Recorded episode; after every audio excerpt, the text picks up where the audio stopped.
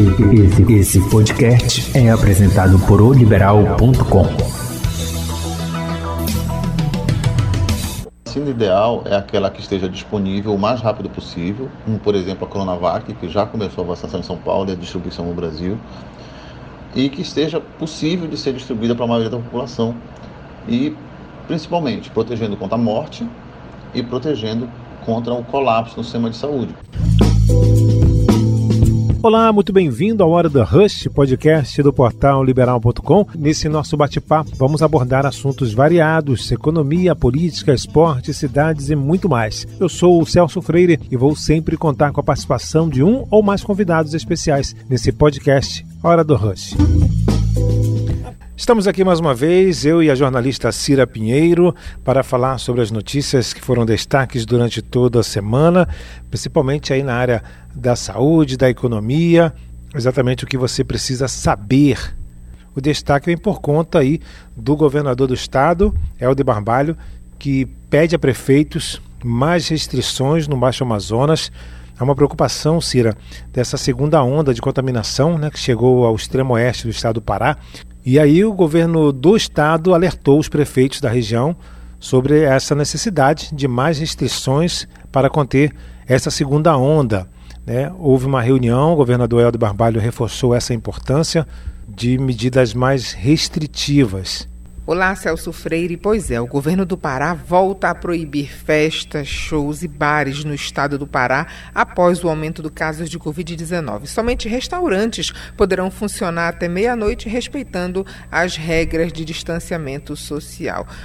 Pois é, né, Celso, no que deu aí essa aglomeração no final de ano. E Celso, e o uso indevido da vacina da Covid-19 poderá ser denunciado pelo Disque Denúncia 181 e também pelo WhatsApp no 98115 9181. 98115 9181. E Cira, falando a respeito dessa questão também do furando fila, né? Tem muita gente furando fila da vacinação. O Ministério Público está apurando denúncias feitas pelo 181 a respeito de pessoas que não são da área da saúde furando fila. Há denúncias em todos os lugares, aqui no Pará também, em algumas cidades, Castanhal, Bragança e outras mais. O Pará está na primeira fase de vacinação que atende trabalhadores de saúde, pessoas com mais de 60 anos que vivem em instituições de longa permanência e indígenas aldeados. Algumas pessoas que não são do grupo de risco estão furando a fila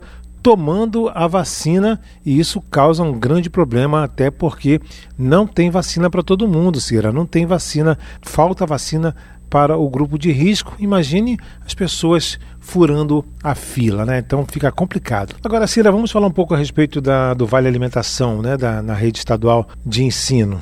E a SEDUC segue distribuindo o Vale Alimentação a 573 mil alunos da rede pública estadual. O cronograma, Celso, de distribuição iniciou no dia 11 deste mês. Agora, Cira, falando um pouco a respeito do Bora Belém, né? Muita gente aí querendo saber informações, se é só para Belém, se vai atingir a região metropolitana. Na verdade, é só para Belém, né? O prefeito Edmilson Rodrigues que prometeu esse auxílio de 450 reais para um grupo que está sendo estudado, né, Cira? Mas você tem mais detalhes a respeito do Bora Belém, inclusive já foi aprovado pela Câmara Municipal e agora está em fase final, né, Cira, de aprovação. Saiba quem tem direito ao auxílio de 450 reais. A principal proposta de campanha do prefeito Edmilson Rodrigues do PSOL, o programa de renda mínima Bora Belém, garante a transferência de uma renda básica de 450 reais para famílias em vulnerabilidade social afetadas pela pandemia da Covid-19. O benefício busca atender as 22 mil famílias belenenses que estão cadastradas e aptas, mas não recebem o Bolsa Família por conta dos cortes no programa, priorizando ainda as 17 mil que estão na, na extrema pobreza e as mais 9 mil chefiadas por mãe solo. A Prefeitura informa que já está analisando os dados das famílias inscritas no CAD único. As que não estão cadastradas serão procuradas pela gestão, não sendo necessário o comparecimento presencial. Celso.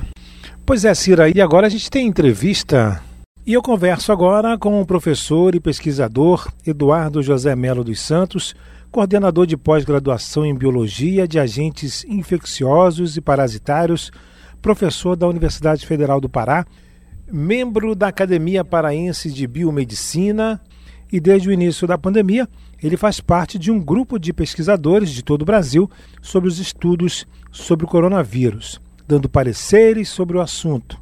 Professor Eduardo dos Santos, muito obrigado pela sua entrevista. Tudo bem? Ah, Celso, obrigado pela essa oportunidade de contribuir com alguma informação que eu possa dar para esse momento tão crítico que a gente está vivendo. Professor Eduardo, as vacinas elas são realmente seguras? As pessoas não precisam ter medo?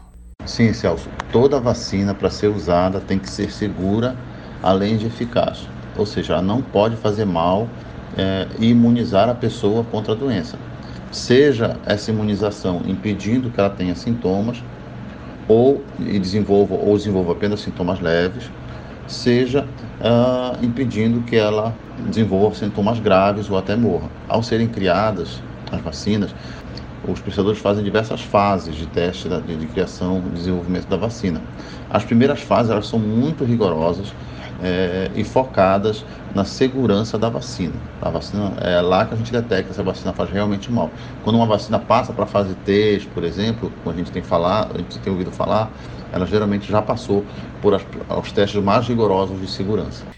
Agora, professor Eduardo, por que, que as vacinas contra o coronavírus elas estão sendo feitas rapidamente? Celso, a forma mais clássica de se fazer vacina é você cultiva, cria o vírus numa cultura de células e depois inativa ele com produtos químicos, calor, etc., para que ele não possa se causar a doença.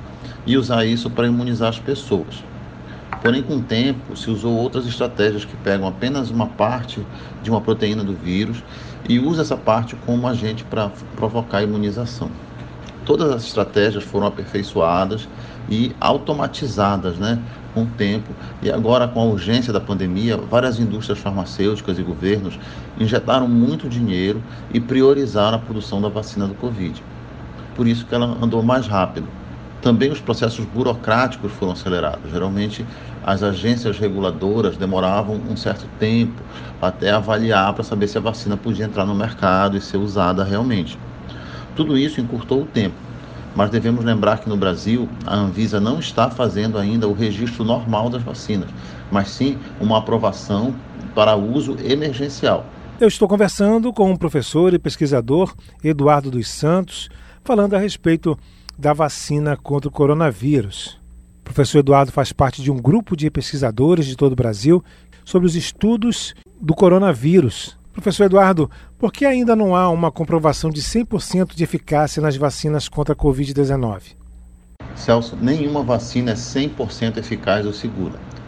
Todos acompanharam a discussão sobre a eficácia das vacinas. Apesar da capacidade delas de evitarem que as doenças se infectem ou tenham algum sintoma ser muito variável, todas elas impedem em quase 100% que, as, que a pessoa vacinada tenha uma forma grave e precise ser hospitalizada, ou seja, transforma a, corona, a Covid-19 em uma doença fraca. Então, quando você olha a eficácia, o que interessa, ela, todas as vacinas atingem 100%. Também muito falado, professor, quem pegou o Covid-19 está imune produz anticorpos ou não? Se sabe sobre isso, né, se quem pegou Covid é, está imune depois, é o seguinte: primeiro, nem todos os que se infectaram por Covid, que tiveram a doença, produziram anticorpos. Ah, alguns, ah, algumas pessoas produzem muitos anticorpos, outras produzem pouco quando pegam a doença. E também ah, algumas pessoas que produzem um anticorpo, esse anticorpo ele fica circulando por menos de quatro meses, enquanto outros o anticorpo fica circulando por mais tempo. Ou seja, existe uma variação que ela é determinada por questões genéticas de cada indivíduo uh, e a gente não sabe bem quanto tempo e como é a imunização pela, por pegar a doença. O que a gente sabe é que a imunização conferida pela vacina ela é muito mais eficiente do que a imunização conferida por ter tido a doença previamente. Ou seja, pessoas que tiveram a doença, mesmo assim, precisam se vacinar, porque esta imunidade conferida pela doença não é necessariamente uma imunidade boa ou suficiente. para que a gente tenha uh, uma boa resposta e fique livre e, e não precise mais se vacinar. E quem pegou Covid-19 tem chance de pegar novamente, ser reinfectado? É exatamente isso. Né? Há vários casos na literatura é, de reinfecção. Ainda há muito que se precisa estudar para saber se foram casos isolados, que as pessoas precisam possuir uma falha genética ou alguma coisa no seu sistema imune e não se imunizaram realmente é, é, após ter tido, depois da doença e depois pegar a doença de novo. E a gente também não sabe quanto tempo demora para a pessoa se perder essa imunidade e se reinfectar de novo. Então, são fatores importantes e que por isso é importante a gente não ficar se garantindo, né, é, com certeza de que não vai pegar a doença porque já pegou uma vez. Tá? Professor, por que, que está ocorrendo essa nova mutação do vírus? Bom, todos nós temos nosso DNA e que sofre mutações constantemente. O coronavírus também. Mas o nosso material genético é o que a gente chama de DNA. O do coronavírus é o RNA, que sofre mutações com muito mais frequência.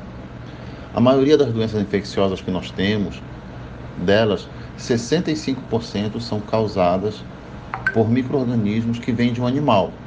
Ou seja, um vírus que infecta o animal e passa para a gente, por exemplo. É o que a gente chama de zoonose. Ao infectar humanos, Uh, essa doença, então, ela vira uma doença completamente nova, a qual não temos imunidade contra ela. O coronavírus é um exemplo disso. Esse pulo do animal para o humano só acontece porque o vírus sofreu mutações e se tornou capaz de infectar pessoas. Com o tempo, novas linhagens do coronavírus vão aparecer e estão aparecendo. Um bom exemplo, é, se a gente quiser comparar com outros vírus, é um bom exemplo da dengue, que tem quatro linhagens. Às vezes a gente pega uma e depois a gente é capaz de, de, pegar a outra porque nós pegamos imunidade apenas contra a primeira, né? E esses tipos de dengue, as vários surtos de dengue que a gente sobre, que a gente experienciou aqui em Belém, por exemplo, de tempos em tempos eram sempre variantes novas, né? linhagens novas. Isso pode acontecer com o coronavírus também. Professor, por que, que algumas pessoas desenvolvem mais sintomas do que outros? Celso, é porque cada pessoa é diferente, né? A genética de cada um é diferente. Tem outros fatores também, como por exemplo idade, se tem algumas doenças como diabetes, obesidade, problemas de coagulação, problemas do coração, tudo isso faz com que pessoas tenham uma predisposição a ter uma doença mais grave. A maioria dos estudos identificou que mutações em genes da resposta imune, da inflamação é, em pessoas causam predisposição à forma mais grave. Nós estamos com muitos estudos em andamento sobre isso. Eu, particularmente, tenho 12 alunos de mestrado e doutorado com projetos de pesquisa para entender esse fenômeno da variação genética uh, nas formas graves de, de Covid-19. Com sorte, em breve, poderemos criar testes de laboratório para identificar se uma pessoa terá forma grave ou não. Certo. Agora, professor, quais são os principais sintomas do vírus da Covid-19? Olha, os sintomas são muitos. Não é só uma pneumonia. Né? O vírus afeta o corpo todo. Existem sintomas respiratórios, como tosse, falta de ar, coriza, garganta inflamada. Existem sistema, é, sintomas muito importantes relativos à coagulação do sangue, onde o sangue coagula nos vasos do corpo todo. Existem sintomas, sintomas neurológicos, como perda de olfato e paladar. Existem sintomas gerais, como febre, dor de cabeça, dor no corpo. E, por fim, sintomas gastrointestinais, como, por exemplo, vômito e diarreia. É uma doença com um espectro de sintomas muito grande. Eu estou conversando com o professor e pesquisador Eduardo dos Santos, coordenador de pós-graduação em Biologia de Agentes Infecciosos e Parasitários, membro da Academia Paraense de Biomedicina, falando a respeito da vacina contra o coronavírus.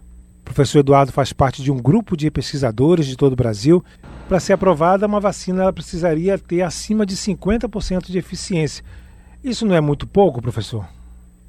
Eficácia de 50% que foi mostrada para a Coronavac é a eficácia global. Ou seja, de impedir que o paciente tenha qualquer, qualquer que seja, qualquer sintoma. E às vezes até sintoma, às vezes aquela febre que a pessoa sente depois da vacina, as pessoas às vezes confundem isso com, com doença, tá? Então é muito difícil de se calcular essa eficácia global. Mas quando a gente olha é, evitar casos moderados da doença, essa eficácia ela chega a 70%. E para evitar doenças graves e morte, ela chega a 100%. Mas, como disse, as novas variantes do vírus uh, podem fazer com que a eficácia de vacinas como a da Pfizer possam ser perdidas, mas a da Coronavac pode se manter uh, bem dentro desse, desse esperado. Eu vejo essa guerra de valores de eficácia, né, de, de numerozinhos, muito parecido com as campanhas eleitorais. As pesquisas eleitorais, antes da eleição, mostram com um número apenas, uma percentagem apenas, qual candidato seria melhor. Aí a população que não quer perder, perder o seu voto, vota num número maior. Assim, se a gente divulga apenas o número da eficácia global, nós estamos induzindo uma reação negativa da população contra a vacina. No caso, a Coronavac, que é a única que a gente tem. O mesmo tipo de vacina que eliminou a varíola, que diminuiu a mortalidade de tantas outras doenças.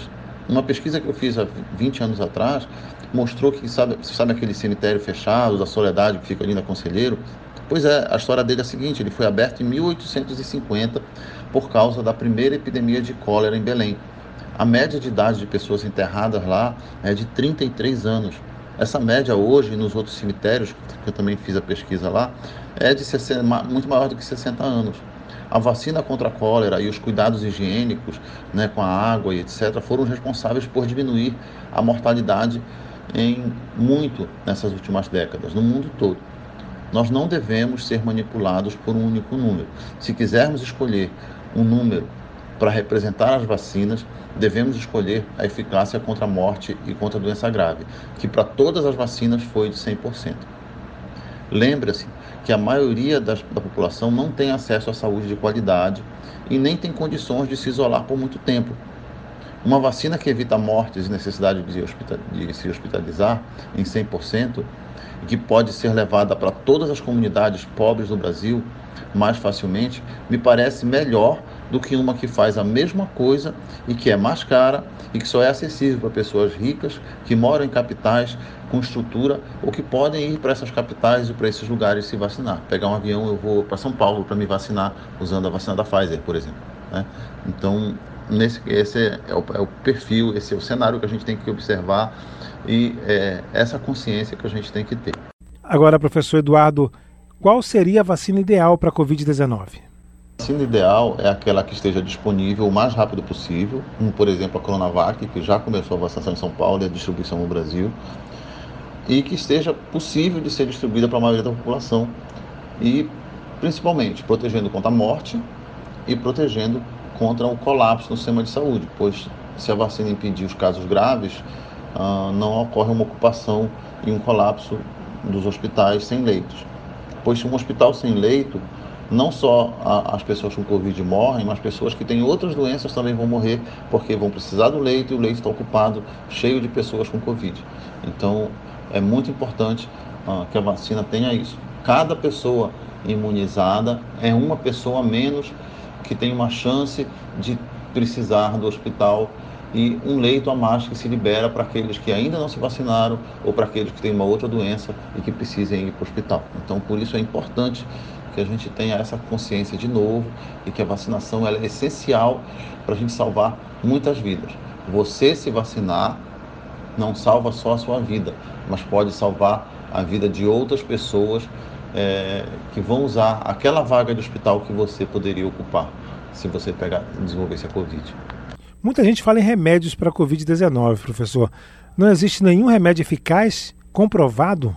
Existem, são terapias paliativas. Por exemplo, oxigênio para as pessoas que estão com dificuldade de respirar, anticoagulantes, caso a pessoa esteja apresente uma coagulação excessiva do sangue, o que pode matá-la, pode causar um, um coágulo no pulmão e em outras partes do corpo, pode causar uma trombose, etc. Então, um anticoagulante em algumas situações é administrado por algumas pessoas, para outras não precisa.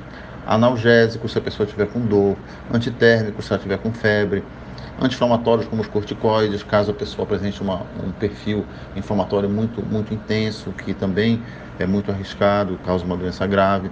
Então, não existe um protocolo único para uso em qualquer paciente. Cada paciente é diferente. Não dá para tratar igual todos os pacientes. Por isso que a terapia, né, geralmente paliativa, ela é individualizada de acordo com a avaliação médica de cada paciente.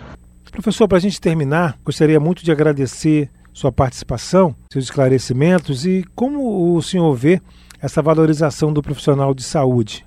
Todos esses profissionais de saúde, eles são e foram extremamente essenciais no combate à pandemia. Mas o mais importante é que em todos se despertou a busca por um estudo e por conhecimento atualizados.